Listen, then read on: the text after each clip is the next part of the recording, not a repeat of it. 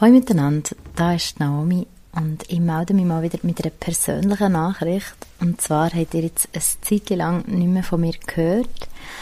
Ein paar von euch wissen warum, andere nicht. Es ist so, ich habe vor etwas mehr als drei Monaten Zwillinge bekommen. Und es war einfach ähm, eine mega crazy Zeit. Gewesen. Wir sind, haben alle Hände voll zu tun gehabt. Aber auch sehr, sehr schön und hell und gut turbulent. Also alle, die mir geschrieben haben und die ich es noch nicht geschafft habe, zurückzuschreiben, bitte habt Geduld. Das kommt noch, sobald ich Zeit finde. Ab Dezember wird es dann einfacher, dann sind die Kleinen in der Kita und dann fange ich auch wieder an, Folgen zu produzieren. Und bis es soweit ist, gibt es hier noch eine persönliche Folge, und zwar meine zweite Geburtsgeschichte, die Geburt der Zwillinge. Die könnt ihr entweder jetzt gerade im Anschluss hören oder ihr abonniert den Geburtspodcast. Es ist eine grosse Empfehlung von mir, vor allem wenn ihr gebärende oder schwangere Personen seid oder das in Zukunft möchtet werden. Also entweder hört ihr jetzt hier weiter oder ihr geht auf iTunes oder Spotify, wo immer ihr eure Podcasts her habt und ihn abonnieren. Oder ihr hört ihn nicht, wenn es euch nicht interessiert, wie ihr wollt. Aber ich freue mich dann im Dezember wieder ganz da zu sein. Und wie gesagt, ich melde mich bei jedem von euch, sobald ich kann. Also, hier ist meine Geburtsgeschichte. Macht's gut. Bis gleich.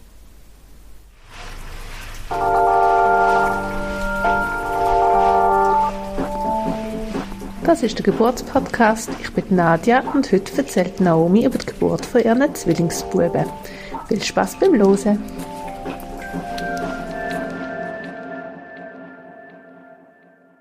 So, heute ein ganz besonderer Gast, Naomi, unsere Podcast-Mitbegründerin und Mitmacherin. Ähm, du hast ja schon von deiner Fehlgeburt erzählt in deinem anderen Podcast, im Untenrum, und auch von der Geburt von deinem ersten Sohn. Wir verlinken sonst dann gerade beide Folgen in den Show Notes. Aber heute geht es um die Geburt von deinen Zwillingsbuben für alle die, die dich noch nicht so kennen und noch nicht so wissen, wer du bist und was du genau machst, stell dich doch noch kurz vor. Ja, gern. Ähm, ich bin Naomi, ich bin Journalistin und habe diverse Podcast-Projekte, eben das Untenrum, der Untenrum-Podcast und der Geburtspodcast mit euch und arbeite nebenbei noch auf einer Redaktion in Basel und ich bin 33 und wohne in Basel mit unserem zweijährigen Sohn, Eli, und dem Matthias und jetzt eben den Zwillingen Mika und Jul. Genau, und heute geht es ja vor allem jetzt um die zweite Zwillingsgeschichte. Möchtest du vielleicht erzählen, wie ist das so gesehen? Hat es für euch irgendeinen Punkt gegeben, wo ihr gesagt habt, hey, doch, wir sind bereit für ein ähm, zweites Kind? Oder wie ist das alles so gelaufen bei euch? Also man sagt ja so schön, nicht gewünscht, nein, nicht geplant, aber gewünscht. Und bei uns ist es so gewesen, dass ähm, der Eli ist ein recht anstrengendes kleines Kind gewesen. Also hat bis er eins ist war, sehr schlecht geschlafen, er ist alle drei Stunden aufgewacht und wir sind wirklich fast durchgedreht. Und dann, als er eins wurde, hat sich das schlagartig geändert zum Glück. Und darum haben wir eigentlich erst so ab dem zweiten Lebensjahr vom Eli haben wir so wirklich genießen und auch Sachen mit ihm unternehmen und es war einfach ein bisschen anders gewesen als in, den, in dem ersten Jahr, wo wir immer haben müssen reagieren auf ihn und immer todmüde und so. Mm, und dann haben wir, ich weiß gar nicht, ob wir je darüber geredet haben, ob wir ein 2-2, doch sicher so ein bisschen, aber dann haben wir immer gesagt, ja, ja, das machen wir dann, wenn der Eli aus der Windel ist. Das war so etwas für uns. So, wenn er aus der Windel ist, damit wir nicht zwei Kinder gleichzeitig müssen wickeln müssen.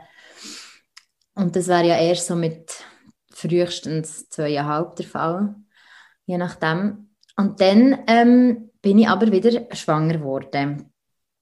Und das ist wirklich sehr äh, unplant passiert. Und zwar bin ich mir es mega gewöhnt gewesen, dass mein Zyklus regelmäßig ist. Also ich habe ewig lang nach dem Zyklus verhütet vor dem Eli und das hat auch immer wunderbar funktioniert. Und ich glaube, ich bin echt davon ausgegangen, dass der Zyklus wieder genauso sich hat eingependelt nach der Geburt von Eli, wie er vor der Geburt war.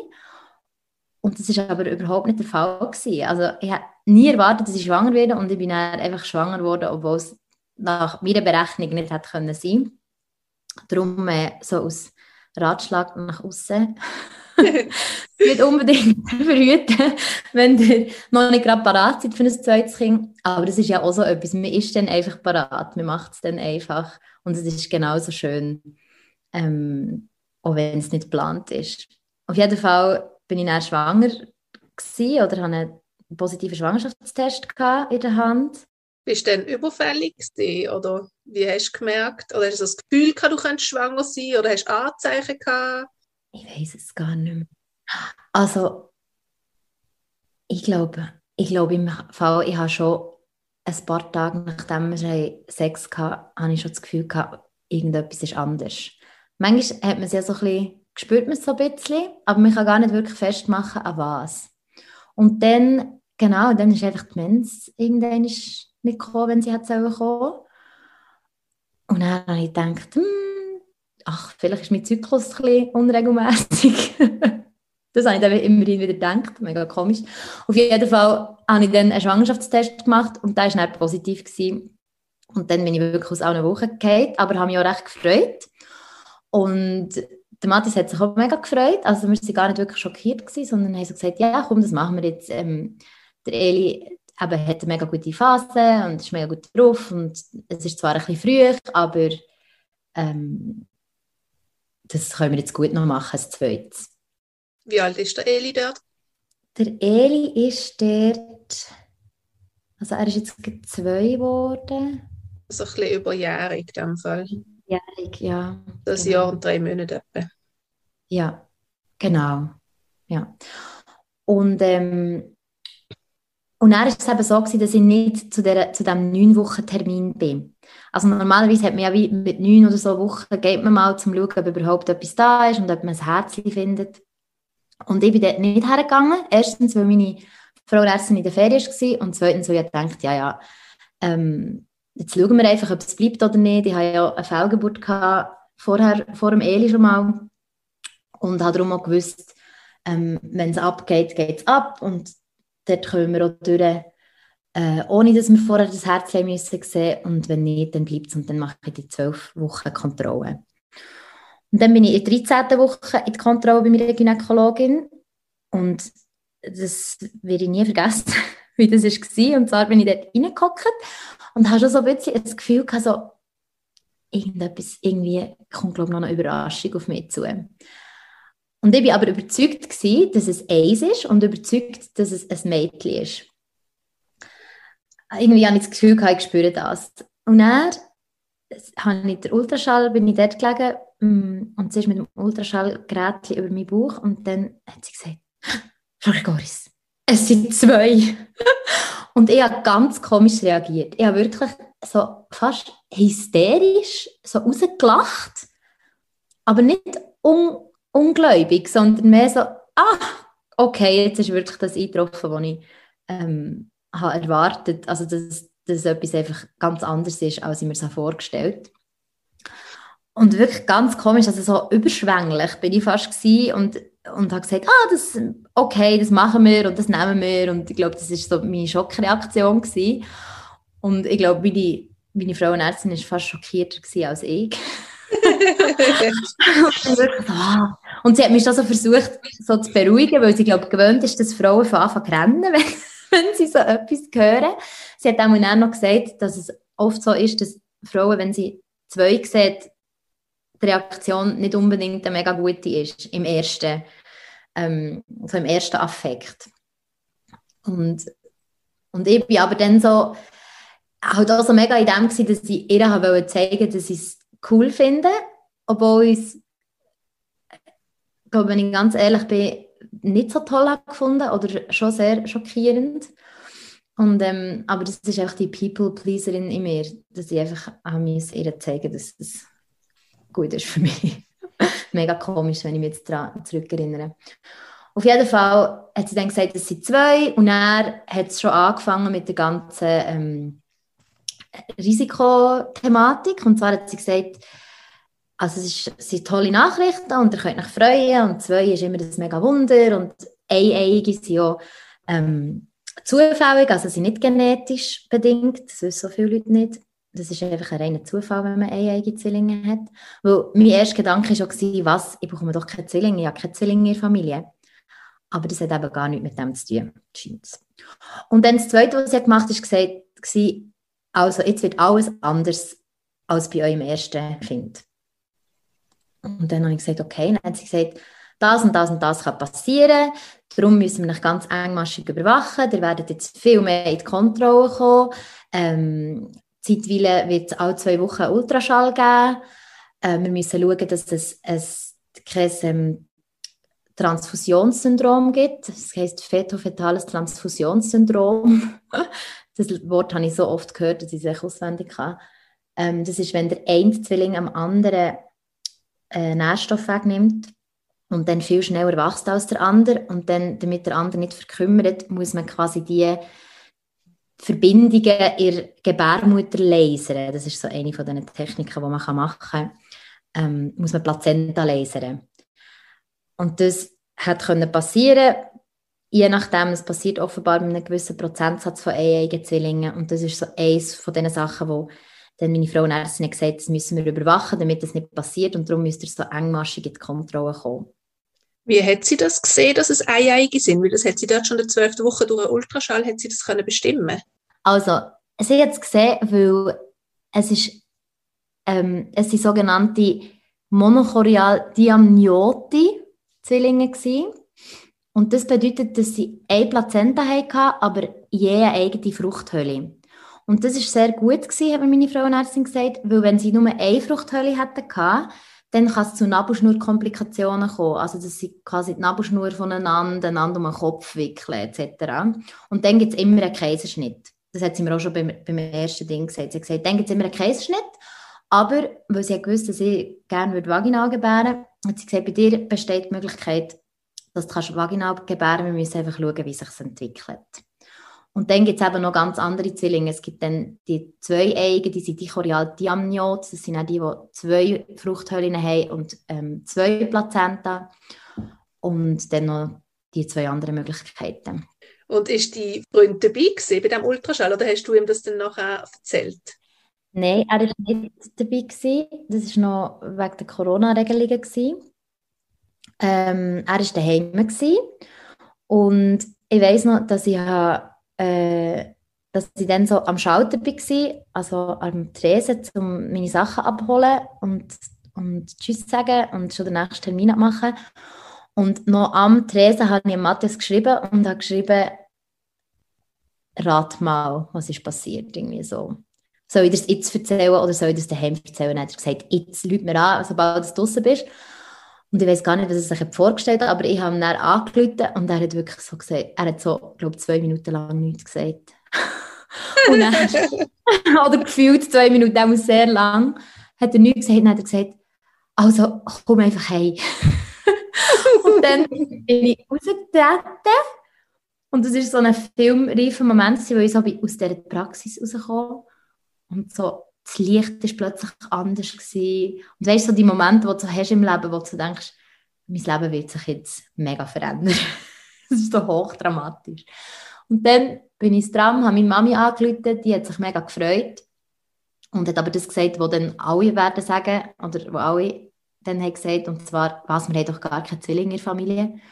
Das ist wirklich so ein Gerücht, hartnäckig gehalten. Und dann bin ich heim und vor der Haustür ist unsere Nachbarin rausgekommen und hat gesagt, jetzt hat sie den Matthias gesehen. Er sei kreideweiss im Gesicht und sie musste umarmen. Und er hat ihr erzählt, was die Nachricht ist und sie freut sich mega und Gratulation und so. Und ich so, ah, okay, danke vielmals. Und dann bin ich rein und Matthias war wirklich kreideweiss. und dann sind wir auf das Sofa gehockt und dann haben wir im Fall wirklich einfach etwa eine Stunde gerannt.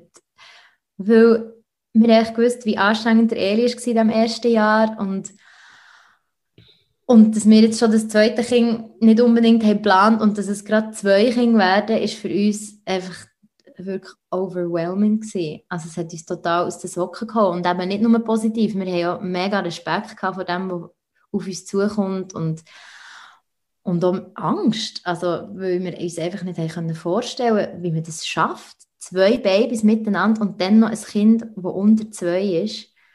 Also, pff, Das hätte ich mir dann nie können vorstellen Und ich habe, glaube ich, irgendwann mal noch meiner Schwägerin so gesagt, ähm, ah, zum Glück werde ich irgendwie Zwillinge bekommen, weil wir das ja in der Familie haben.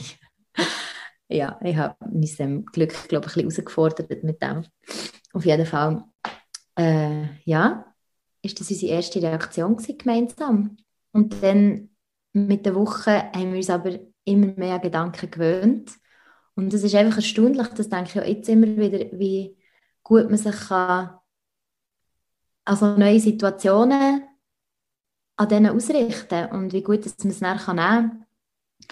Ähm, also gerade wir zwei, ja, wir haben es dann ziemlich schnell akzeptiert und haben uns dann auch wirklich darauf gefreut, nach ein paar Wochen. Und das ist mega schön ähm, zum Erleben, dass das eben nicht in dieser Schockstarre bleibt und nicht in dem, ah, oh, es wird mega schlimm und mega streng, sondern auch so, ah, es ist jetzt halt so, wir werden halt zwei bekommen und wir freuen uns auf das. Ja, ich denke, es ist auch eine gut gute Schwangerschaft so lang, hat man auch Zeit, mhm. sich wieder darauf vorzubereiten und darauf einzustellen und sich wieder zu freuen.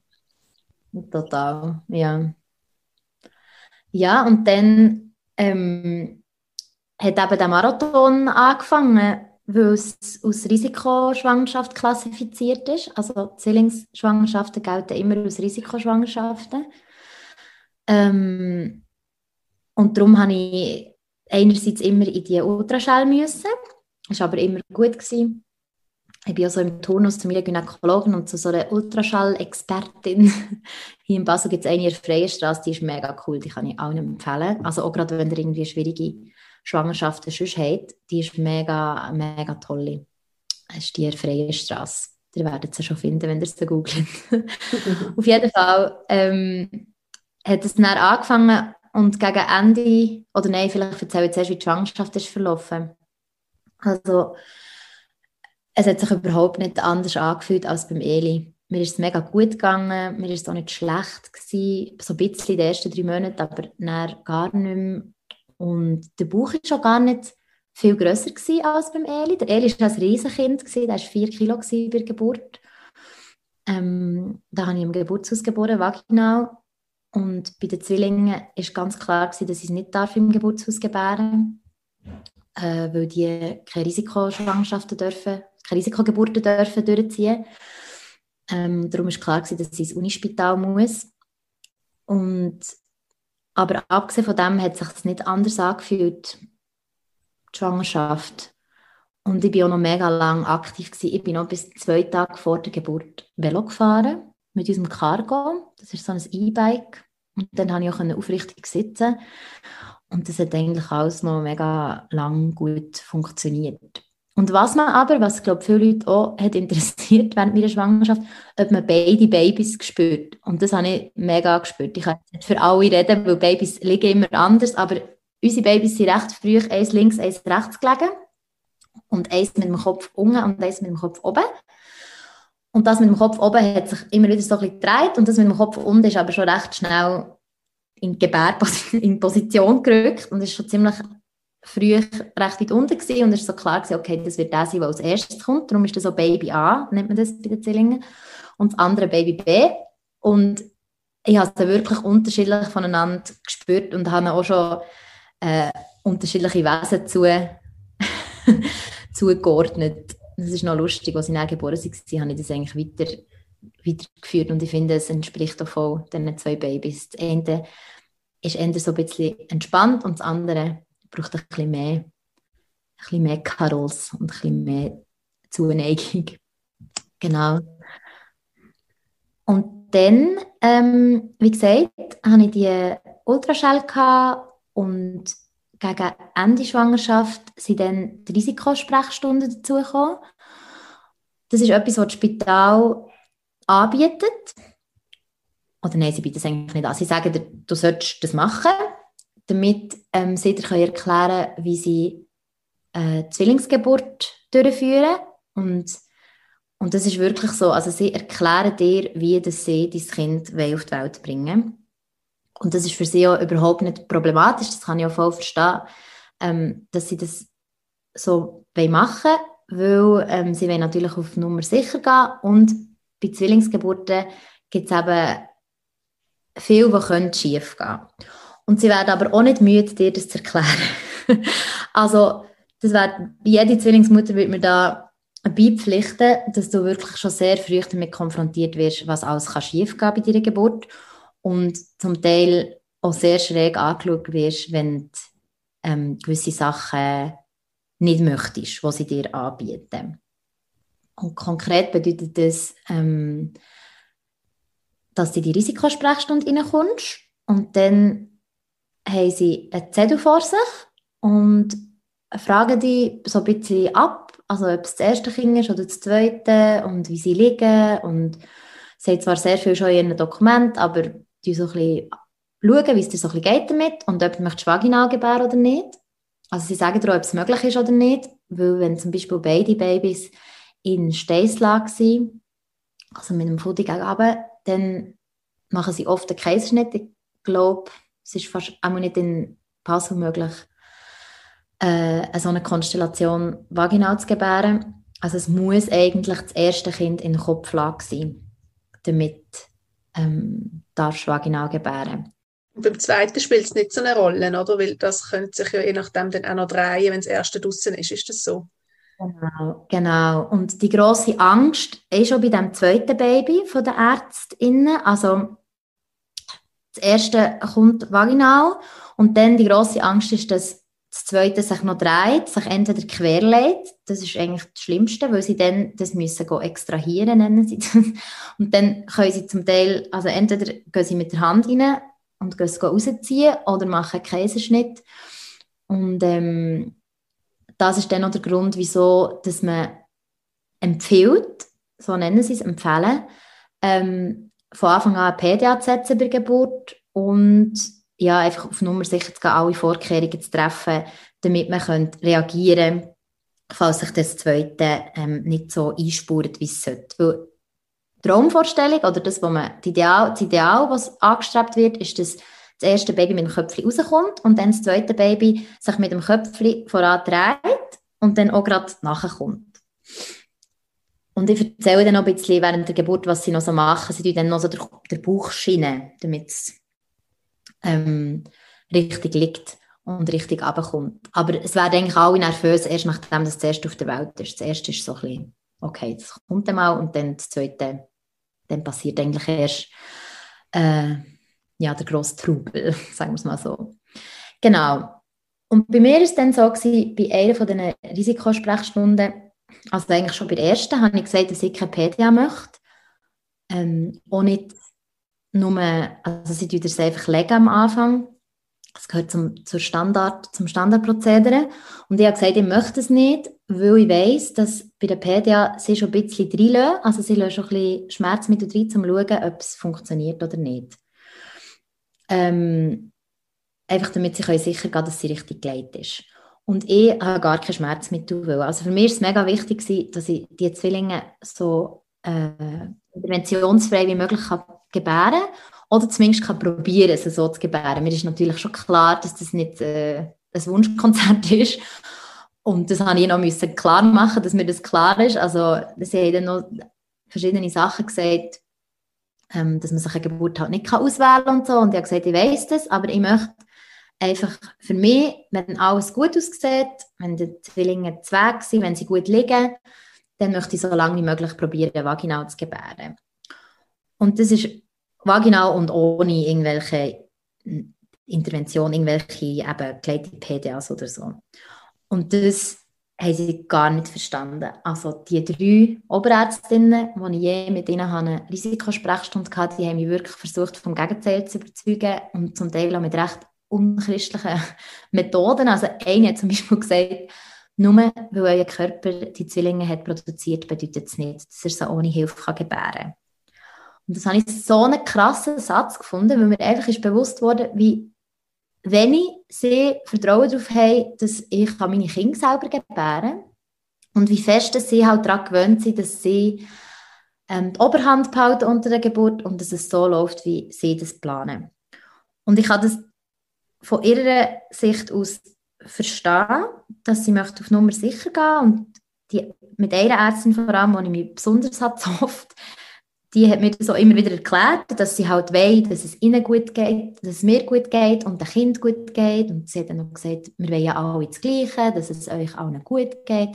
Und ich habe gesagt, ja, aber für mich, ich weiß einfach, was kann bei der PDA schon noch für Konsequenzen geben und ich weiß, dass bei der PDA je nachdem, nicht bei allen, und das ist auch nicht immer so, aber dass je nachdem kann die Wehrtätigkeit beeinträchtigen, dass es länger geht, dass es eine höhere Möglichkeit gibt, dass etwas reißt.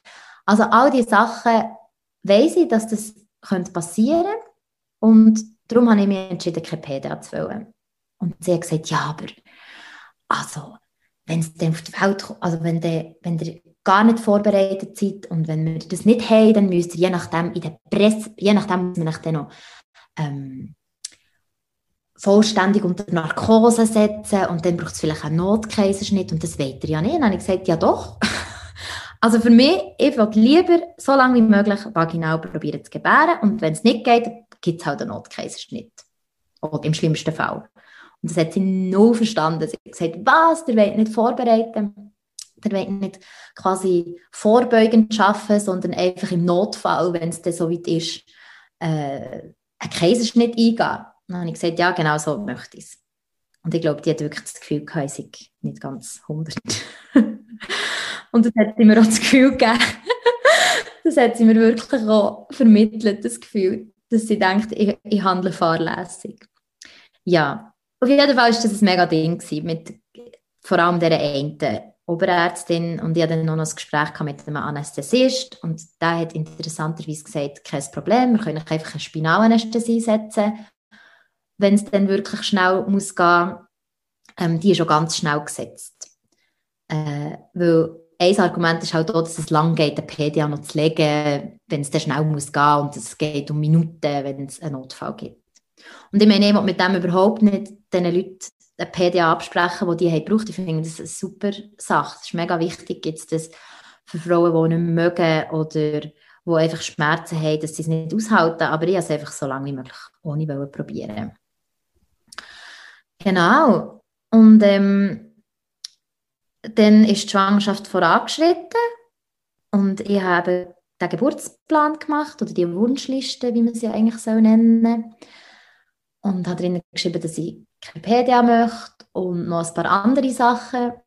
Ähm, und mir ist es einfach mega wichtig dass vor allem mit dieser PDA, dass ich das nicht muss, dass sie mir das nicht aufschwätzen.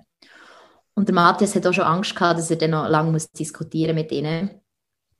Und wir haben halt auch so ein bisschen verquere glaub, Vorstellungen gehabt vom Spital. Also wenn ich ganz ehrlich bin, habe ich so gedacht, uff, im Spital gebären, ich schaue dann, dass ich möglichst lange daheim bleibe und möglichst lange daheim in der Wehe bin, damit wir einfach noch für einen ganz Schluss ins Spital können.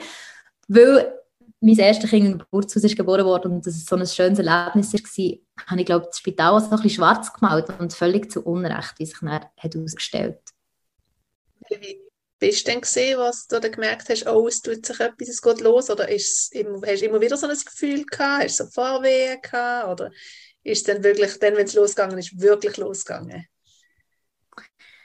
Nein, es war eigentlich ganz ähnlich wie beim Eli. Und zwar habe ich einen Tag vorher mich einfach mega komisch fühlen. Ähm, so ein bisschen entrückt. Und das ist dann, als ich auch noch bei Velo gefahren stimmt. Dann waren wir nämlich noch bei einer Freundin ähm, und haben bei ihr zu Vier gegessen. Und ich habe ihr schon gesagt, hey, irgendwie fühle ich mich so, als wäre ich schon ein bisschen an einem anderen Ort. Ähm, und dann hat der Matthias gesagt, genau so hast du dich auch gefühlt, bevor das Eli auf die Welt kam. Und ich so, ah ja, stimmt.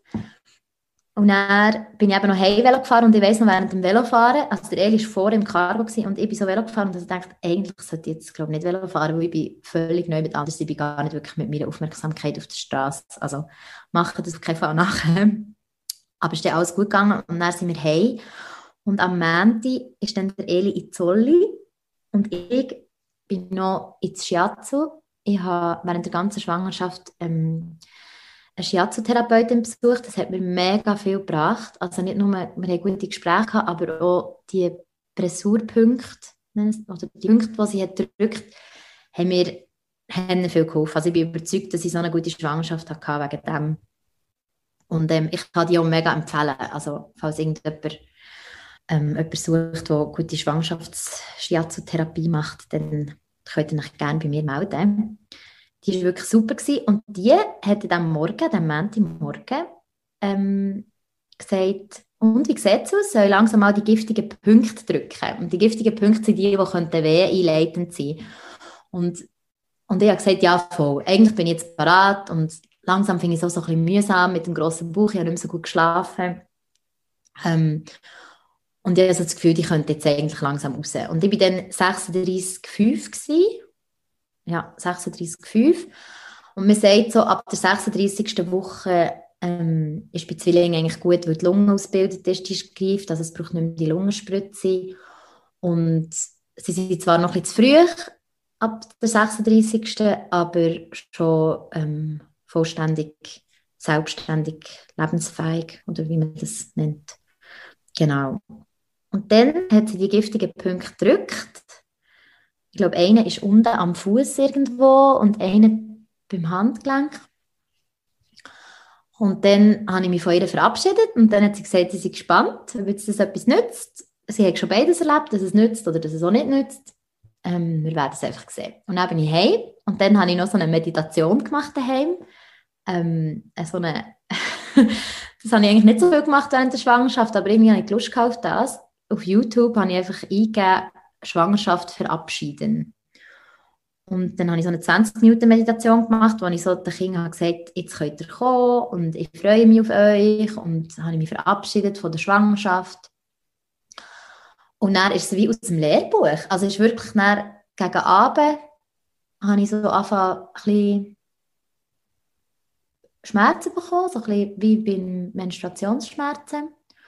Und dann war Eli, wie gesagt, im Zolli und ist heimgebracht worden von ähm, der Frau von meinem, meinem Vater und ihrer Mutter. Und dann hat die Mutter von ihr, also meine Stiefgroßmutter, würde man das so nennen, hat, gesagt, hat mich angeschaut und hat gesagt, und? Gell, ich glaube, sie kommen jetzt. Dann. Und dann habe ich gesagt, ja. Ich glaube, jetzt geht es los. Ich hatte irgendwie das Gefühl, also schon mit diesen Schmerzen und beim Eli hat es so angefangen, ich habe irgendwie das Gefühl, jetzt geht es los. Und dann habe ich den Eli reingenommen und Mathis ist heim vom Arbeiten und dann haben wir noch etwas gekocht und dann habe ich so gemerkt, okay, schon während dem Essen so, okay, jetzt wird es irgendwie regelmäßig, so alle 10 Minuten etwa. Ähm, und dann war es vielleicht halb acht gewesen. Und dann sind sie eigentlich schlagartig viel stärker geworden und dann habe ich dem Eli noch «Gute Nacht» Liedli vorgesungen und habe wirklich so der Mond ist aufgegangen und dann so schnell eine Wehe durchatmen und dann weiter gesungen. Und er hat im Fall keine Miene verzogen. Also er hat sich überhaupt nicht gefragt, wieso jetzt ich hier schmerzverzerrt neben ihm so durchschnaufen, sondern er hat echt gewartet, bis ich weiter singe. und dann irgendwann habe ich Matthias gesagt, nimm dir Eli, du musst ihn nehmen, tu ihn ins Bett, ich muss jetzt meine Wehen veratmen. Und dann bin ich in mein Zimmer und habe mich so abgestützt auf meine Kommode, ähm, weil wir ein getrennte Schlafzimmer und ähm, habe mich abgestützt und habe einfach so durchgeatmet.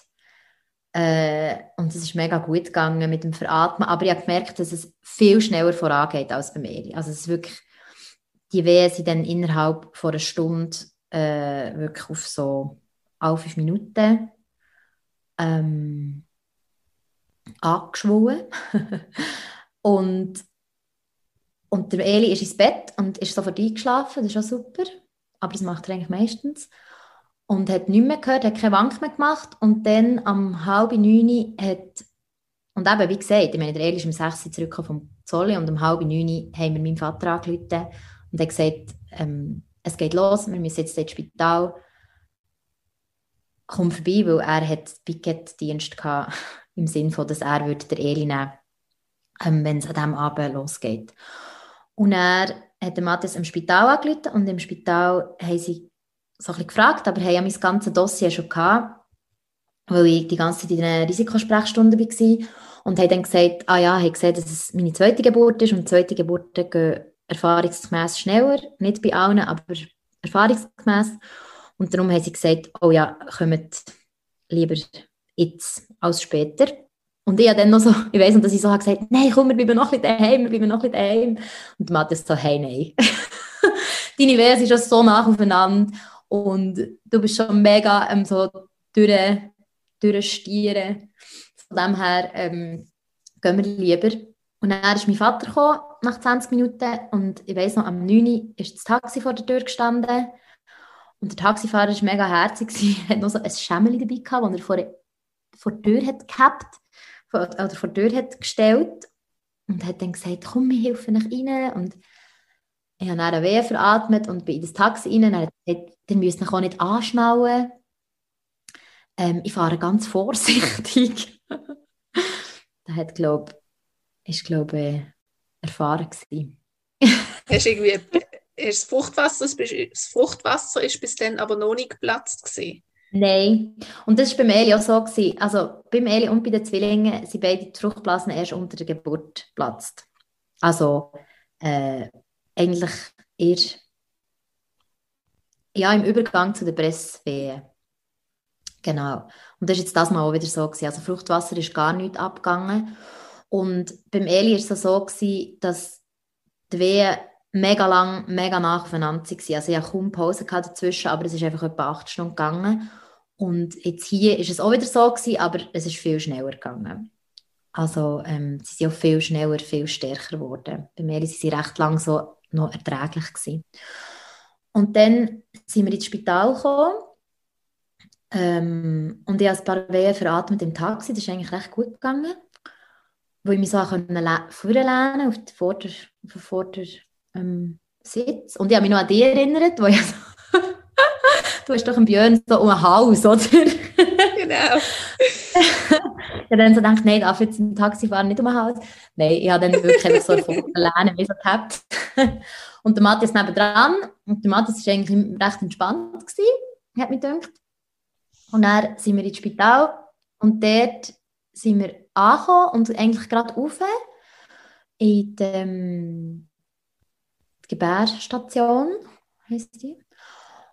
Und es ist wirklich so anders gewesen, als ich mir das vorgestellt habe. Weil ich habe mir vorgestellt, also völlig blöd eigentlich, aber ich habe mir vorgestellt, dass ich wieder müssen, so in hellem Licht gebären Überall sehe ich, weißt, wie im Operationssaal, ähm, hinten hat es noch so den, den komisch, so einen Stuhl, den Gebärstuhl, also der, wo man die Untersuchungen drauf macht, wo man so liegen muss und ich habe mir dann vorgestellt, dass ich eben so unter dem gleißenden Licht muss gebären muss. Das war aber überhaupt nicht so. Gewesen. Also ich bin angekommen, es sind zwei Hebammen. Dort war das Licht gewesen, und sie hat gesagt, ah, kannst du mitkommen, wir gehen ins Gebärzimmer und ähm, haben sich vorgestellt und dann sind wir ins Gebärzimmer und ich habe so auch, ich weiß nicht mehr, vielleicht auch vier Minuten oder schon recht nach aufeinander Wehen gehabt. Und dann im Gebärzimmer ist eine von den Hebammen zu mir gekommen und hat gesagt, wir wissen, dass ihr keine PDA wollt. Und wir haben es noch mit der Oberärztin angeschaut. Und ähm, sie hat gesagt, es sei in Ordnung. Und ich habe schon mein erstes Yes gemacht. Mega gut, okay. Ähm, und der Matthias hat, glaube ich, einfach so gesagt, ja, hoffentlich ist das gut.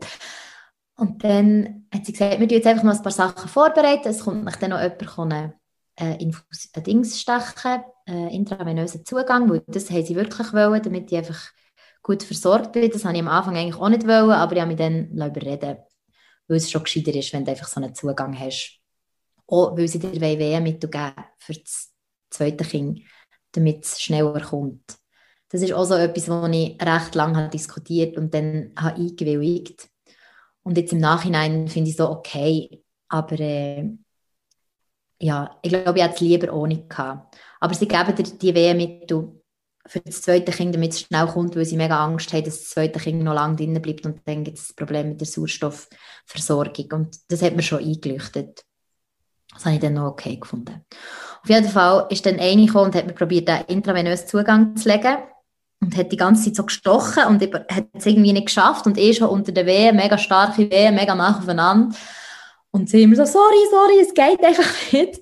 Und dann nach dreimal Stechen hat sie, nach drei Versuchen, hat sie ähm, den Anästhesist gerufen. Und der hat das dann müssen machen. Und es hat dann auch funktioniert, zum Glück. Irgendwann ist der. Und äh, dann haben sie mir noch die, sie noch so die ähm, Wehrschreiber um den Bauch.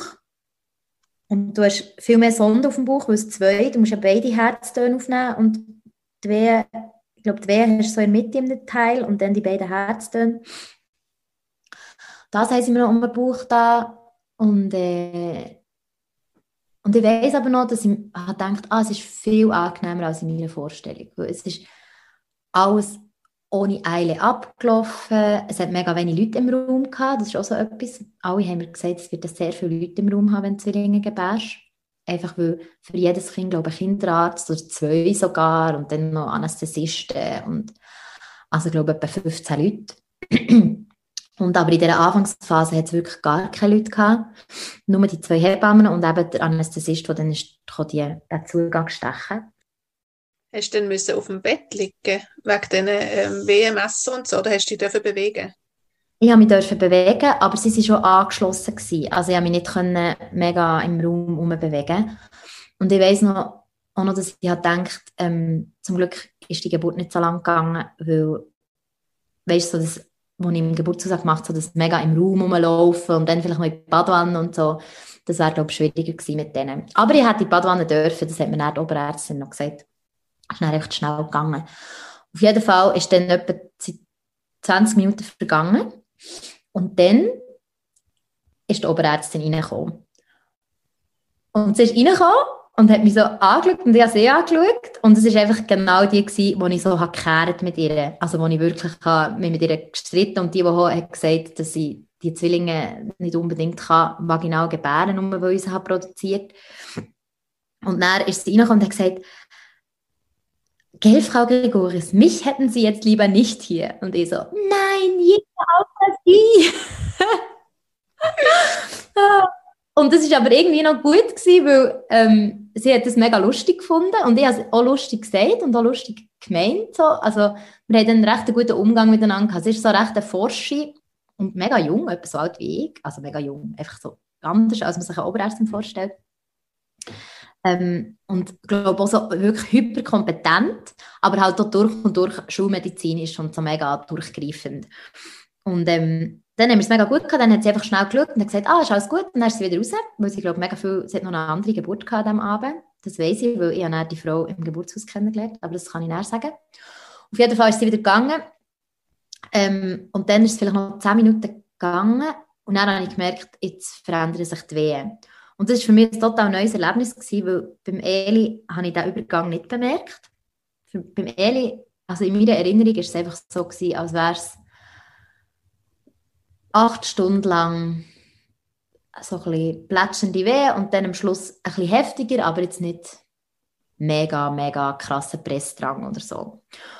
Und bei den Zwillingen habe ich wirklich, die Übergangsphase total gemerkt. Ich habe wirklich so gemerkt, okay, boah, jetzt kommt der Pressdrang und jetzt muss ich wirklich Bescheid geben der Hebamme. Und die Hebamme ist halt die ganze Zeit mit ihrer Kollegin hinten so an den Tisch gestanden und hat Sachen ausgefüllt und das ist mir auch mega recht gewesen, weil ich das alleine machen wollte. Und habe nur ab und zu mal Matthias seine Hand genommen. Aber mir ist es recht gewesen, dass die nicht noch schauen und anleiten und so. Ich glaube, sie hat auch gemerkt, dass ich das lieber würde alleine machen Und dann ähm, habe ich gesagt, jetzt können wir, glaube ich, Presswehen. Schaut doch mal den Muttermund an oder so etwas Ähnliches. Und er und das ist, genau, das ist auch noch so lustig gewesen, weil ich hatte Wehen und zwischen den Wehen bin ich so da gewesen.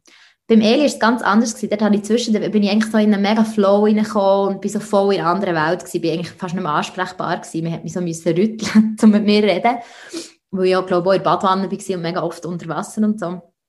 Und da bin ich jetzt wirklich mega luzid gewesen. Und habe eben dann wirklich so noch voll da, habe ich so gesagt, ich glaube, jetzt ist eine andere Phase abgebrochen und schau doch mal den Muttermund an. Und dann ist die Hebamme gekommen und hat geschaut und dann hat sie gesagt, 7 cm. Und ich so, fuck, 7 cm. Wie lange geht es das noch? Und ich weiß nicht, wie lange ich den Pressdrang zurückhalten kann. Und dann habe ich schon so ein kurzes Szenario. Das ist, glaube ich, so der Moment gewesen. Es gibt ja auch bei dieser Übergangsphase den Moment von so, Scheibe, schaffe ich das überhaupt? Und da habe ich in diesem Ausmaß gehabt. Und dann hat sie gesagt, aber komm, wir schauen jetzt noch schnell, wie es ist, wenn eine Wehe kommt, weil offenbar kann sich der Muttermund tut sich noch einmal öffnen, wenn man unter der Wehe, gell, ist das so? Habe ich jetzt noch nie gehört, aber kann gut so sein, ja? Weil bei mir hat sie damals auch den Muttermund getastet und ich hatte eine Wehe. Gehabt. Also kann schon sein, dass das einen Einfluss hat, ja. Ja, ja ich glaube, es hat einen Einfluss ob du jetzt unter einer Wehe bist oder nicht. Auf jeden Fall hat sie dann gesagt, du doch schnell aufs Bett knäulen und dann schaue ich. Und, er, und ich war immer neben dem Bett, gewesen, ich habe mich so am Bett abgestützt und habe so die Wehe veratmet. Und auch mega aktiv so gegen geatmet, das habe ich bei Melion nicht gemacht. Und habe auch immer gedacht, komm, wir schaffen das und habe so ein bisschen mit meinen Babys geredet und gesagt, komm, das machen wir jetzt zusammen. Also vor allem mit dem ersten Baby, das bei mir rechts war. So komm, ähm, du machst das gut und du schaffst das und dein Köpfchen kommt runter und so. Und ich habe auch richtig gespürt, wie es so runterkommt. Das war beim Eli auch nicht so. Gewesen. Das finde ich mega cool, dass man, wenn man eine zweite oder eine dritte Geburt hat, wenn man das Glück hat, zum können Vagina gebären, dass man es irgendwie, glaube auch bewusster kann, nicht steuern, aber wahrnehmen. Auch in meiner Erfahrung ist das wirklich toll gewesen. Und nicht einfach so, ah, ich gehe mit und ich bin in meinem Flow und so. Das war im ersten so. Gewesen. Und beim zweiten habe ich wirklich das Gefühl gehabt, es war viel bewusster und viel mehr oder unter meiner Anleitung, obwohl das ein blöd klingt, aber ich habe einfach mitgeschafft, sagen wir es mal so. Und ähm, genau, und dann ist die Wehe gekommen und dann hat die Hebamme gesagt, ah nein, es sind 10 cm, ist gut, kannst pressen. und es ist nicht mal eine Stunde vergangen gewesen. Also alles in allem ist die Geburt viereinhalb Stunden höchstens gedauert und ich war aber nur eine Stunde im Spital gewesen. Und eben nach einer halben Stunde sind die Presse gekommen. Und dann habe ich auf dem Bett im Vierfüßlerstand, also so ein bisschen aufgerichtet, ich habe meine Arme auf der Lehne vorne gehabt und bei, ähm, also bin auf den Unterschenkel geknäult. Und dann habe ich angefangen zu pressen. Und er ist die Hebamme neben mir gestanden und hat gesagt, darf ich dir, soll ich die duzen oder sitzen? Das habe ich mega cool gefunden. Und ich habe gesagt, du mich duzen, unbedingt duzen. Und dann hat sie gesagt, Naomi, und dann hat sie eben so hat sie gesagt, ähm, ich weiss, dass es deine zweite Geburt ist und ich dich jetzt aber gleich ein bisschen anleiten, weil das ja eine andere Geburt ist als bei deiner ersten. Und ähm, jetzt schaust du einfach, ob du so kannst machen wie ich es sage. Und es war mega toll und mega einfühlsam und wirklich hände gut. Und ähm, ja, und dann hat es nicht viel Stöße, äh, nicht viel wer braucht, bis dann der Jul ist rausgekommen. Und in der Zwischenzeit sind dann noch die Ärzte gekommen und hat sich dann der Raum gefüllt. Aber das hast du wahrscheinlich gar nicht so mitbekommen. Genau, das ist eben so. Ich habe es nicht mitbekommen, ich habe ja an die Wand geschaut. Und für mich war alles immer noch so dunkel und oder ab, das Licht dimmt und die Ärzte und die Hebammen neben mir und die andere Hebamme hinter mir. Und sie haben die ganze Zeit gesagt, es ist mega gut, du machst das gut. Und, und ähm, in dem Moment, etwa nach zwei, ich weiß es nicht mehr genau, der Matthias müsste es sagen, aber irgendwann ist die Fruchtblase geplatzt und die ist so richtig so, psch, so rausgeflatscht. Ich glaube, so mega nass in ihrem Boden und ich glaube, es hat dort die Hebamme so angespritzt. Ähm, weil sie hat mega gelacht, was ist passiert. Ich weiß nicht, dass sie so hat gelacht und Matthias hat gesagt, ah, jetzt ist Blase geplatzt. Ähm, und ich so, okay, gut. und äh, ja, und dann habe ich, genau, habe ich gepresst und zwischendrin eben bin ich wieder so luzid. Ich habe zwischendrin sogar auch noch so geschwätzt mit ihnen. Also habe ich so gesagt, ah, ah genau, ich weiß noch. Ich habe gepresst und dann ist die Wehe vorbei gewesen. Und dann habe ich gesagt, ah, es fühlt sich so gut an, es ist so gut, es macht so Spass, habe ich gesagt. Also, völlig Endorphin geladen.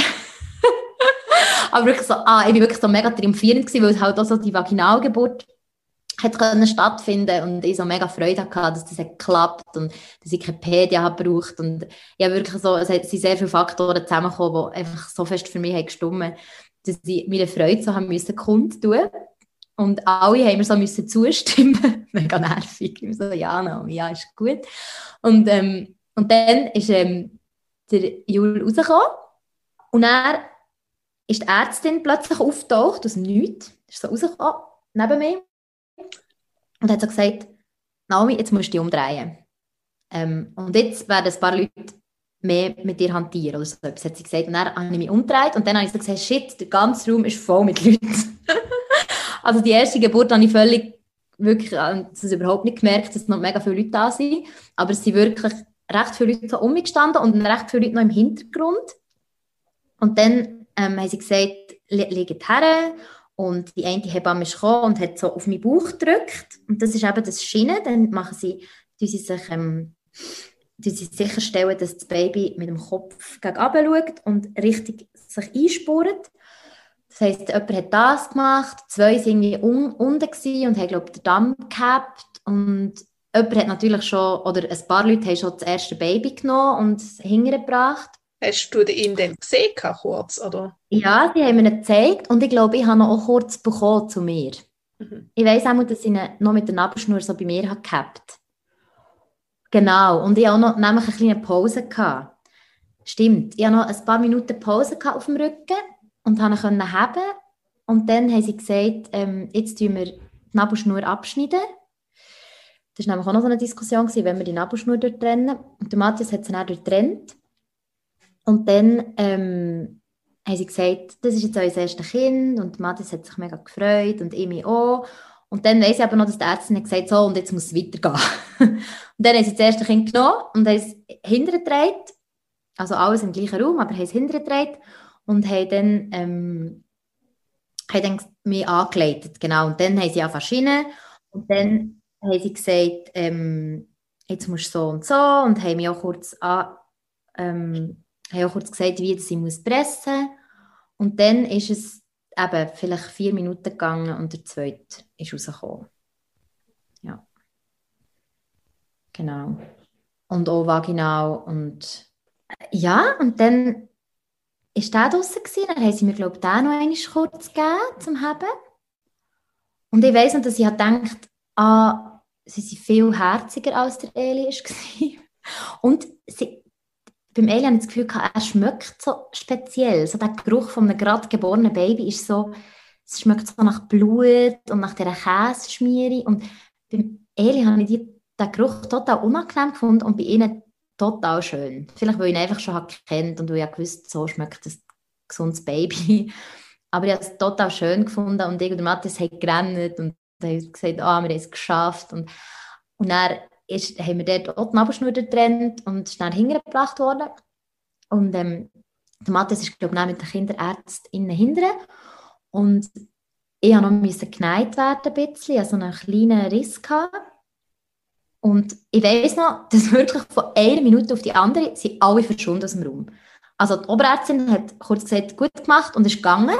Dann ist noch der Chefarzt kurz reingekommen, hat so gewunken von hinten und hat gesagt, Gratulation und ich so, danke. Und dann ist er auch raus und alle anderen sind raus. Und dann ist nur noch die Assistenzärztin da, die mich hat geneigt, die beiden Hebammen und dann, glaube ich, noch jemand von der Pflege. Und es war so lustig, weil ich so breitbeinig gelegen vor der, vor der Assistenzärztin und die hat so eben das Licht drauf da und die hat noch gesagt, kommt Nein doch nicht, weil das Nein ist doch so mühsam noch. Wenn du hast geboren, ah, Plazenta, ich dazwischen auch noch geboren, genau, die ist dann irgendwann kurz danach auch noch gekommen.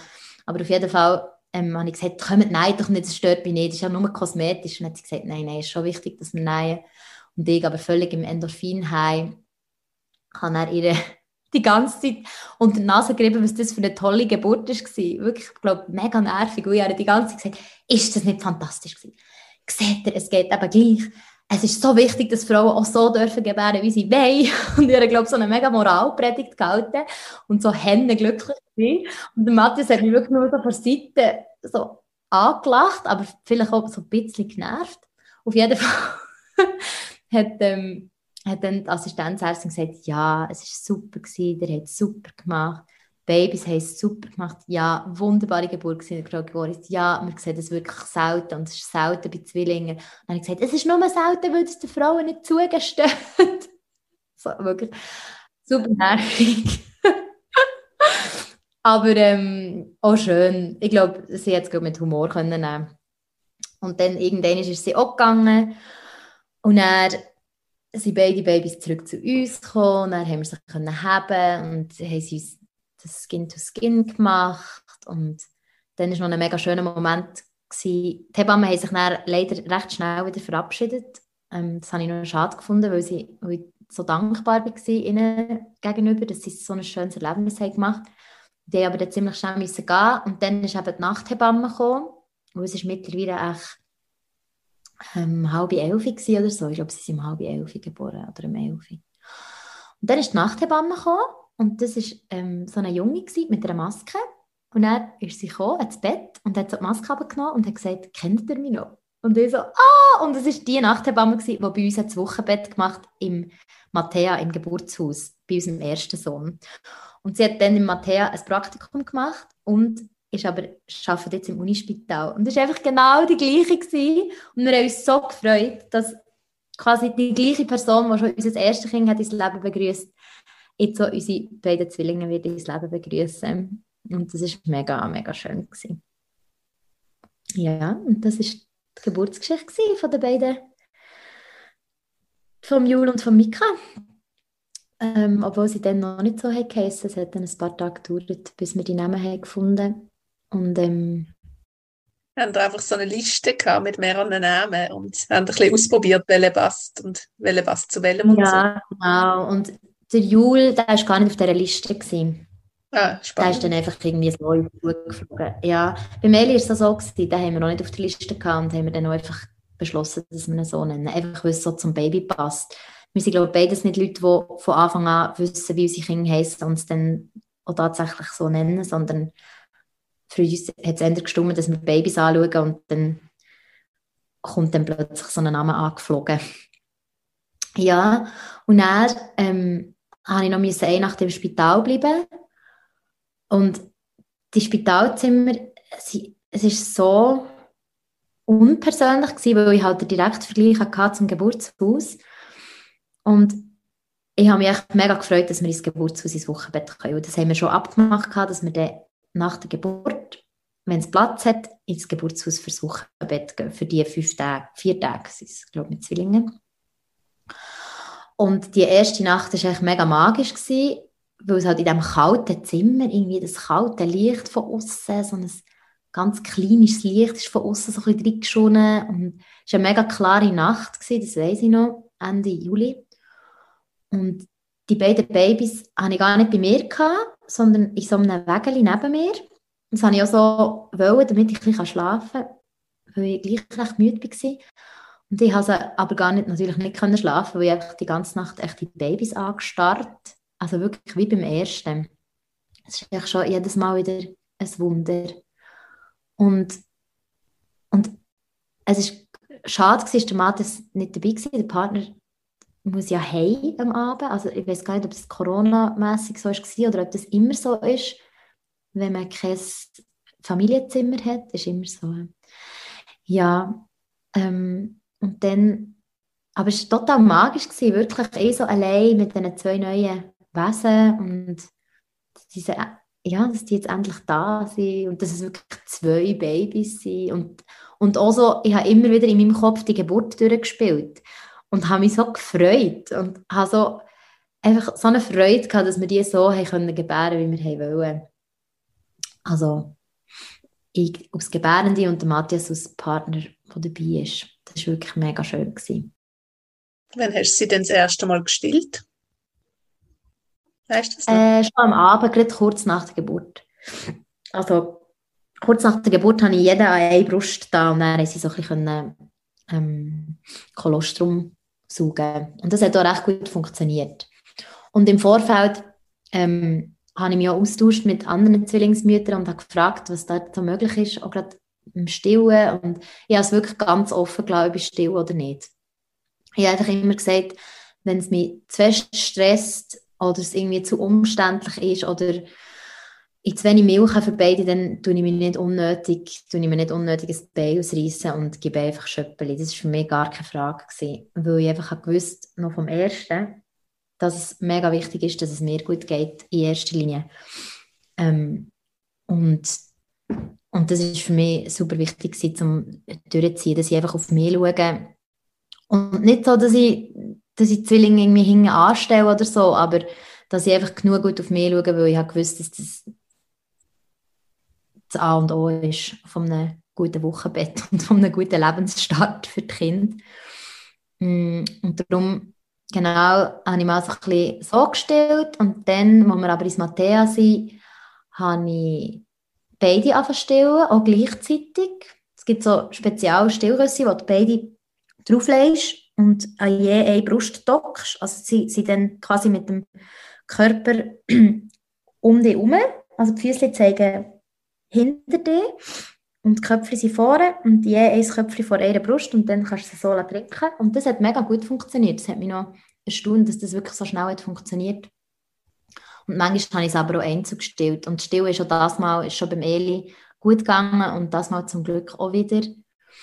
Ähm, und es ist einfach schön, wenn man alles zum zweiten Mal macht. Es ist wirklich, du hast zwar die Magie von dem ersten Kind nicht mehr, aber du bist so viel sicherer und es, nimmt, es stresst dich viel weniger alles und du kannst Babys schon richtig haben, obwohl wir auch Angst hatten, dass dann, wenn wir wieder so kleine haben, dass es schwierig wird, aber es ist im Fall überhaupt nicht, es ist wie Velofahren, du kannst es gerade wieder, sobald es wieder nötig wird. Ähm, das war eine total schöne Zeit, gewesen, die vier Tage in diesem Geburtshaus. Wir sind dann noch einen Tag länger geblieben, weil ähm, der eine von den Zwillingen hat einen kleinen zu hohen Bilirubinwert gehabt. Das gibt es oft, also die Gelbsuchtwert. Um, ähm, und dann hat man das noch ein bisschen überwachen aber es war dann alles gut gewesen. Und ähm, genau, haben wir uns la, la verwöhnen in diesem Geburtshaus. Und der Eli ist dann am zweiten Tag, oder am ersten Tag, nein, am zweiten Tag, wir waren dort, war er dann schauen. Und es war mega herzig. Er ist mega eigentlich, er hat es so ganz selbstverständlich genommen. Er ist wirklich so reingekommen, dann so, ah ja, hallo Zwilling 1, hallo Zwilling 2. Dann hat er so schnell gestichelt und dann ist er irgendwo gespielt. ja, genau. Und dann ähm, sind wir heim und wir haben die ersten zwei oder drei Wochen durchgeplant. Wer wenn kommt, wer wie hilft ähm, wer was zu essen bringt oder der Eli nimmt und unterstützt. Und das ist mega wichtig, weil ich hatte total Angst vor den ersten paar Wochen, ähm, weil ich wusste, wir wissen nicht, was das für Babys sind. Es kann sein, dass sie Koliken haben. Es sind einfach zwei. ähm, wir brauchen unbedingt jemanden, der auf Eli schaut, aber wir müssen gleich selber noch genug Zeit haben, um selber noch unserem Eli widmen Also so das zu organisieren, ist mir mega wichtig gewesen. und darum habe ich das so mega ernst genommen und habe wirklich für jeden Tag, oder wir beide haben für jeden Tag Leute da gehabt und ähm, und das ist natürlich ganz anders als beim ersten Kind, wo die so ein, also wir haben uns so eingehüllt und sie sind recht wenig Leute zu Besuch gekommen und du schaust, dass du selber mal zur Ruhe kommst und das ist echt das Gegenteil von dem. Es waren ständig Leute da. Ähm, und haben geschaut und haben gekocht und haben geschwätzt und haben gelacht und haben Babys gehabt und lustigerweise bin aber ich viel mehr zur Ruhe gekommen als bei meinem ersten Kind, weil sie mich einfach in Ruhe gelassen sie haben mich einfach schlafen und ich habe auch nicht das Gefühl gehabt, dass ich irgendwie muss Gastgeberin spielen oder so. Das ist auch das Gute beim Zweiten, das weißt du, dass das wichtig ist, dass du ein bisschen zur Ruhe kommst und das konnte ich total machen und darum sind die ersten zwei bis drei Wochen mega, mega entspannt und mega schön. Und Zwillinge sind Gott sei Dank auch ähm, sehr entspannt und haben viel geschlafen. Ja. Und nach drei Wochen oder so sind wir dann zum ersten Mal raus. Das habe ich auch extra gemacht. Ich habe recht lange gewartet, bis ich zum ersten Mal raus bin mit ihnen. Auch weil sie halt trotzdem noch aus frühen Geburten gelten. Ähm, und man sie immer sehr warm hat müssen anlegen und so hat müssen das Gewicht kontrollieren. Das war in den ersten paar Wochen ein ziemliches Ding, gewesen. immer so schauen, dass sie genug zunehmen. Gerade wenn es eben nicht Schöppel ist, sondern still ist.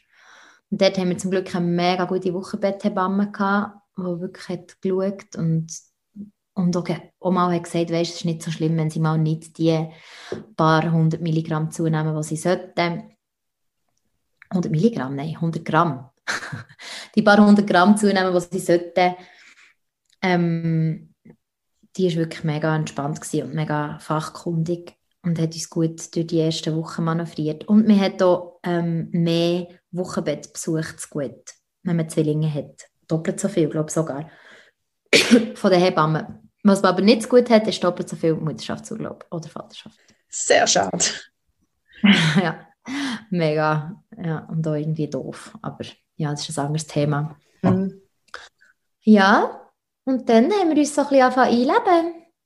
Und es war mega, mega spannend. Gewesen. Und, aber also, ich, man kann es nicht leugnen, es ist wirklich auch extrem, extrem streng, Zwillinge. Ähm, Gerade so das, wenn, wenn sie in der Nacht aufwachen und nicht synchron sind, also nicht gleichzeitig Hunger haben oder nicht gleichzeitig irgendetwas Büchli haben oder so, dann kann es wirklich mega mühsam sein. Dann kann es sein, dass du die ganze Nacht wach bist. Ähm, aber ich habe ziemlich schnell gebraucht, dass sie sie synchronisieren, dass sie gleichzeitig immer Hunger haben, dass sie sie gleichzeitig stillen. Und das hat bis jetzt eigentlich mega gut funktioniert. Also sie wachen fast gleichzeitig auf. Gleichzeitig aufwachen ist ja auch nicht gut, weil sonst stillst einen und der andere schreit nebendran. Und der Nacht stille ich halt so im Liegen. Ähm, aber sie müssen so 10 Minuten, 4 Stunden voneinander entfernt aufwachen, dann geht es perfekt. Und das funktioniert mega gut. Also ich schlafe viel besser als bei mir. Wir haben wirklich, und der Matthias schläft immer durch. ja. Wächst sie denn zum Teil, wenn sie nicht von allein aufwachen? Oder hat sich das jetzt mittlerweile so eingependelt, dass sie gar nicht muss wecken Ich muss sie nicht wecken, nein. Es hat sich eingependelt. Und es hat sich recht schnell eingependelt. Ich habe glaube ich, wirklich nur eine Handvoll Mal müssen aufwecken Also immer einen aufwecken. Genau. Und sie schlafen jetzt mit mir in einem Bett. Und der Matthias schläft in seinem Zimmer im Bett. Und der Eli hat auch ein eigenes Zimmer. Und das bedeutet zwar, dass ich muss die Nacht machen muss, aber ähm, durch die Stille ist das eh gegeben. Und es hat auch fast nie eine Nacht gegeben, wo ich ähm, habe gedacht, jetzt brauche ich Unterstützung. Also, wenn es dann mal eine Nacht hat gegeben, wo sie geschrien, ist dann Matthias schon schauen, aber das war wirklich mega wenig Nacht. Gewesen. Und es ist halt immer noch, wenn du schon ein Kind hast, ist halt dann immer auch die Frage, wer schaut am nächsten Morgen einem anderen Kind. Und das hat dann immer der Matthias müssen machen. Aber ja, das hat eigentlich recht gut funktioniert für uns. Und dann nach ein paar Wochen sind dann die Zwillinge auch ein bisschen wacher geworden und haben weniger geschlafen. Und dann war es schon zeitweise anstrengend gewesen und ich auch so ein paar ähm, ja, es waren eigentlich schon fast Zusammenbrüche. Gewesen. Also sicher zwei oder drei Mal, gehabt, wo ich so habe gesagt hey, ich kann es im Fall, ich kann es nicht mehr, es ist viel zu anstrengend und ich weiß nicht, was ich machen soll, wenn sie beide schreien. Aber mir kommt auch durch das und mittlerweile hat sich so eingependelt, dass ich ähm, nicht mega angespannt bin, wenn ich es jetzt zweit habe, weil ich hasse dreimal in der Woche allein zu zweit und wenn der Eli in der Kita ist, sonst haben wir es immer zusammen ähm, noch mit dem Eli. Und mittlerweile geht es mega gut. Jetzt bin ich nicht mehr so angespannt. So in, der ersten, in den ersten paar Wochen, als ich es allein hatte, war es schon sehr schwierig. Gewesen. Was hat dir in dem Moment geholfen, wo du an den Punkt gekommen bist und gesagt hast, hey, ich schaffe das nicht? Wie bist du aus dem wieder rausgekommen? Ähm, ich habe Matthias geschrieben und dann ist er helfen. dann ist er entweder helfen oder hat unsere Dula angerufen. Wir haben eine Dula für die ersten paar Wochen nach der Geburt. Also sie kommt immer, sie ist immer noch, haben glaube noch ein, ein paar Stunden von ihr zu gut. Aber wir haben gesagt, wir machen so eine Pauschale ab mit ihr. Eine Dula ist eine Person, die eine ähm, werdende Mutter begleitet, in Schwangerschaft, Geburt und Wochenbett. Und wir haben aber einfach eine Wochenbett-Dula gemietet in diesem Sinn. Und die ist einfach flexibel ähm, zur Stelle gewesen, wenn wir sie haben gebraucht und es hat vor allem einen Moment gegeben, wo ich wirklich ähm, nicht mehr mögen und Matthias war in Zürich und der Eli war in der Kita gewesen, und dann hat der Matthias ihr angerufen und hat gesagt, hey, Naomi geht es im Fall mega nicht gut, ich glaube, du kannst vorbeigehen und, und schauen. Und dann ist sie vorbeigekommen und hat ähm, die Babys abgenommen und ich habe geschlafen. Es war auch immer in so einem Moment, gewesen, wo ich, nicht konnte, wo ich zu wenig habe geschlafen oder wo ich irgendwie Probleme hatte, mit, ähm, mit dem Stillen, weil das ist dann auch noch dazu gekommen, dass meine Brüste so haben während dem Stillen, etwa zwei, drei Wochen lang. Ich weiß immer noch nicht, was das war, vielleicht war es einfach der Stress, gewesen, aber es hat Hände während dem Stillen. Und, ähm, und das waren dann so Faktoren, gewesen, wo sie zusammenkamen, dass ich einfach nicht mehr mögen. Und dann war es eigentlich wirklich am besten, gewesen, jemand ist gekommen und hat die Zwillinge genommen von mir und ich konnte schlafen, ein paar Stunden. Und in den wenigen anderen Malen habe ich einfach Freunde angerufen oder meine, meine Mutter oder meinem Vater, der gerade da in der Nähe wohnt, oder die Mutter von Matthias, die hat auch mega geholfen. Also bei Zwillingen ist es wirklich von unschätzbarem Wert, dass du Hilfe hast von außen und dass du ein Netzwerk hast. Ich weiß nicht, wie wir die vergangenen drei Monate hätten geschafft ohne das Netzwerk. Es wäre unmöglich gewesen. Ich wäre, glaube ich, am Arsch. ja, aber dank dem geht es uns wirklich sehr gut, viel besser als erwartet. Ich bin vom Schlimmsten ausgegangen und ähm, es ist viel handelbarer gewesen als erwartet und ist jetzt so, es gibt jetzt wirklich auch kaum Momente, wo es uns über den Kopf wächst. Und das ist mega toll. Mega schön. Magst du vielleicht noch schnell zu der Dula erzählen? Hat sie hauptsächlich dann sich um Zwillinge gekümmert, was sie bei euch war, oder hat sie ähm, auch Arbeit im Haushalt übernommen oder sich auch um dich gekümmert? Oder wie habt ihr das so erlebt mit der Dula? Also grundsätzlich ist es so, dass eine Dula ausmacht, was für dich gut ist. Oder so hat sie immer Samuel erklärt, so macht sie Samuel. Ähm, sie hat einfach gesagt, ich stehe dabei und du kannst einfach mir sagen, was du brauchst und ich mache es. Und bei mir ist es halt wirklich immer so gewesen, dass ich jemanden braucht, der Zwillinge nimmt. Das ist auch jetzt noch so. Also jetzt, eben, es wird noch ein paar, ich glaube, noch nächste Woche noch einmal kommen. Ähm, und dann wird sie einfach mit den Zwillingen rausgehen. Oder mit einem Zwilling ist auch schon gut. Ähm, bei mir war das so gewesen. Aber grundsätzlich hat sie auch geputzt oder schon etwas gemacht. Sie hat dann auch, die ersten paar Mal, als sie kam, hat sie ähm, auch Essen gebracht und hat dann mich bekocht. Oder nein, sie hat schon gemacht, das Essen gebracht und hat dann mit uns gegessen und hat auch noch so Babymassagen gemacht. Und sie ist auch Tragberaterin, also sie hat auch gezeigt, wie man Zwillinge tragen im Tragtuch ähm, oder in so einer Zwillingstrage und hat uns dort so ein bisschen, bei, ähm, uns dort so ein bisschen unterstützt. Und sie würde auch Massagen machen, also sie kann auch massieren so Wochenbettmassagen oder eben die Babymassage. Also das ist alles in ihrem Repertoire. Und dann kannst du einfach herauslesen, was du brauchst. Und ich habe, wie gesagt, einfach gebraucht, jemanden, der die Babys nimmt und jemanden, der so ein bisschen Essen bringt und so ein bisschen Ruhe in die Situation bringt. Sie ist auch eine mega ruhige Person und hat mich so mega gut können auffangen, wenn es mir nicht so gut ist gegangen. Ja, das ist hauptsächlich für mich wichtig gewesen. Du hast vorher noch von einer Frau erzählt, die in der gleichen Nacht geboren hat wie du, oder dann im Wochenbett wieder getroffen hast. Hast du da noch auf näher eingehen? ja, das ist eigentlich nur so eine kleine Anekdote, aber ähm, wir sind ja ins Mattea, in das ähm, Geburtshaus in Basel, für das Wochenbett und dann am irgendwie zweiten Tag oder so bin ich am zum Morgenessen gewesen. Es gibt so einen Gemeinschaftstisch. Du kannst entweder im Zimmer zum Morgenessen oder an diesem Gemeinschaftstisch. Und dann ist eine andere Mutter gewesen, und dann kommt man eigentlich meistens so ins Gespräch. Und dann hat sie eben gesagt, sie hat am gleichen Abend geboren wie wir. Und, ähm, und dann habe ich gesagt, ah, um welche Zeit? Und dann hat sie eben gesagt, um 12 Uhr oder so. Und dann habe ich gesagt, ah, dann hast du wahrscheinlich die gleiche diensthabende Ärztin gehabt. Und, äh, dann hat sie gesagt, oh ja, die Frau so, so, so. Dann habe ich gesagt, ja, die, gell, ist noch eine spezielle. Und ich so gedacht, ich sage jetzt nicht zu viel so von meiner Vorgeschichte mit der. Ähm, und dann hat sie gesagt, ja, für sie war sie total gut. Gewesen.